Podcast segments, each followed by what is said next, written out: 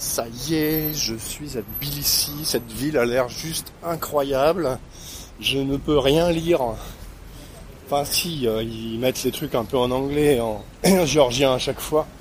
Mais l'alphabet géorgien, je ne connais pas une lettre.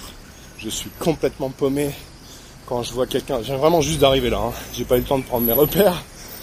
Mais quand je vois quelqu'un que j'ai quelque chose à dire, je sais pas si je lui parle en, en anglais, en russe, en quoi Bon, on va, bien se débrouiller. Là, je suis à la recherche d'un petit restaurant. Et juste l'arrivée à la gare, à la gare routière, était complètement dingue tout à l'heure. C'était un bordel monstrueux, comme j'ai rarement vu. Alors, ça fait très longtemps que j'avais pas vu ça. J'avais vu ça en Russie il y, a, il y a très longtemps, justement, en 1998, quand je sillonnais les régions et que euh, j'allais un petit peu partout. je prenais aussi euh, le marche-route ou des taxis sauvages. À l'époque, c'était vraiment sauvage. Je me souviens d'une gare en particulier, donc une gare de taxi et de marche-route. Les marche-routes, c'est des minibus en fait qui font des qui font normalement des courses régulières entre deux grandes villes ou des trucs comme ça. Ils peuvent faire 500 km, euh, ce genre de trucs. Et en, en, principe, les marche-routes sont des sont des transports officiels avec une plaque sur le côté qui indique euh, le point de départ, la destination et tout ça. Et, euh, et, là, voilà, on a une gare de marche-route. Alors nous, on était là, on est venu dans un marche-route sauvage, enfin sauvage. C'est-à-dire celui d'un particulier qui fait un peu de business, quoi. Donc il dépend de personne d'autre. Il a son réseau de copains. Ils se transmettent des bons contacts pour remplir les voitures. Ils se partagent ensuite les, les commissions. Et puis, bah, tout va bien. Comme ça, le business fonctionne. Alors, juste pour te dire, on était cinq passagers dans la voiture. Il y avait deux jeunes filles, un monsieur qui était peut-être leur papa, mais on ne sait pas trop. Ils n'ont pas beaucoup parlé entre eux. Et puis un type plus jeune qui était avec les deux jeunes filles, en tout cas lui. Et euh, je pense que le convoi. Donc on a fait un bon 3h30 de voiture ensemble. Le convoi devait tenir pour euh, à peu près 5000 roubles. Donc 5000 roubles, euh, euh, pour te dire, il faut compter à peu près 15 euros pour 1000 roubles. Donc 4000 roubles, ça ferait 60 euros. Il nous a emmené pour à peu près 75-80 euros. Et il peut faire ça une fois par jour à peu près. Donc imagine, il fait ça 15 fois dans le mois. Il se fait quand même 1500 euros le gars. Bon, après, il a des commissions à verser, de l'essence, quelques frais, mais c'est quand même vraiment pas mal. C'est euh, de la bonne débrouille, je dirais. À mon avis, le gars euh, s'en sort pas mal, même s'il est un peu tout le temps sur les routes. Bon. Bon, peut-être qu'il le fait 20 fois par mois, je ne sais pas. Si ça se trouve, ce type gagne très bien sa vie. J'ai pas eu le temps de lui demander, d'ailleurs, j'étais pas devant. Et, euh, et bref, je vais juste te parler de l'arrivée à Tbilissi parce que cette ville a l'air complètement dingue. Donc c'est vallonné, c'est montagneux, ça monte, ça descend. Là, il y a une énorme rivière, c'est plein de statues, de, de trucs qui ont l'air très très euh, culturellement, ça a l'air hyper intéressant. Mais vraiment. Euh, et, je me dis, c'est con que je sois là que trois jours parce que ça va aller très vite. Je vais devoir travailler pas mal en plus. Je comptais euh, aussi me poser pour bosser un peu. Et Bref, euh, cette ville vaut le coup, certainement, sans aucun doute. Après à peine une heure de me promener là, dans les rues, ça vaut le coup de passer un bon petit moment ici, et certainement aussi dans les régions géorgiennes un peu au-delà.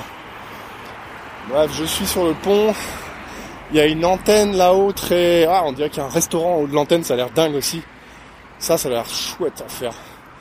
Pour faire un truc avec une belle vue euh, sur la ville, un petit resto, ça doit être génial. Waouh, c'est hyper euh, développé en fait. Je viens de passer devant un paquet de magasins d'une belle rue là. C'est euh, très beau, tout est moderne. Enfin, je comprends rien à la langue, mais voilà. Et euh, ça fait vraiment un pays européen quoi. Ça a l'air plus propre et encore plus, je trouve, jusque là en tout cas. Hein, je te donnerai mon impression après. Après trois jours, bien sûr, je ferai un peu le bilan. là, c'est vraiment l'impression à chaud, mais ça j'ai l'impression que c'est plus propre encore que Prague par exemple. Bref, les Géorgiens que j'ai vus jusqu'à maintenant sont très sympas. Ils ont très souvent des têtes de, des têtes d'arnaqueurs ou de mecs qui vont euh, qui vont magouiller euh, pour enfin dans ton dos ou on sait pas trop quoi. Mais bon, je vais pas m'arrêter aux apparences et puis on va aller voir un peu plus loin. En tout cas, jusqu'à maintenant, ça s'est très bien passé. Et, euh, et c'est des gens qui sont certainement assez intéressants, qui ont vécu des tas de choses. Hein.